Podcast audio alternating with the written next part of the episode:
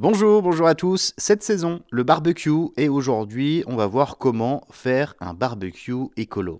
Alors pour cela, on va déjà privilégier tant que possible le barbecue électrique puisque la combustion du bois ou encore du charbon de bois est mauvaise pour la planète, c'est vrai.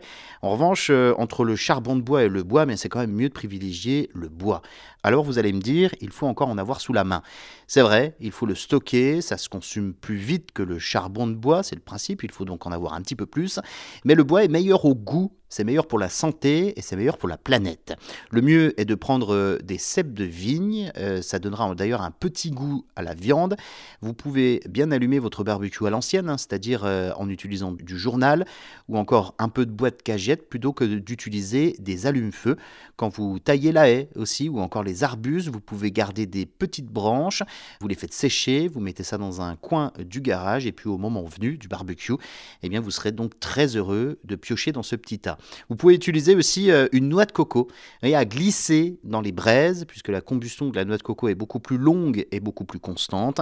Il y a également, donc, euh, et c'est une nouveauté ces dernières années, le barbecue solaire. Alors là, c'est le must du barbecue 100% écologique, puisque avec le barbecue solaire, on n'a pas ce petit goût de grillé.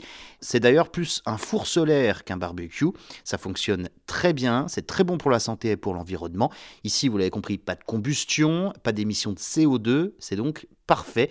Le principe est simple, hein. euh, une parabole renvoie les rayons du soleil vers un foyer, c'est un peu le même principe que l'effet de serre.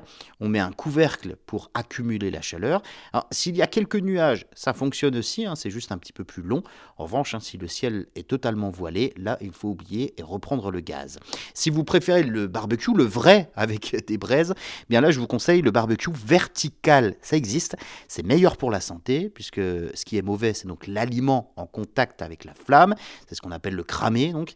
Mais avec le barbecue vertical, la flamme n'est pas en contact avec la viande, c'est donc juste la chaleur qui va cuire la viande. Mais dans tous les cas, vous l'avez compris, le meilleur des barbecues, c'est bien évidemment celui partagé entre amis ou en famille. Et donc je vous souhaite un bel été et bon appétit.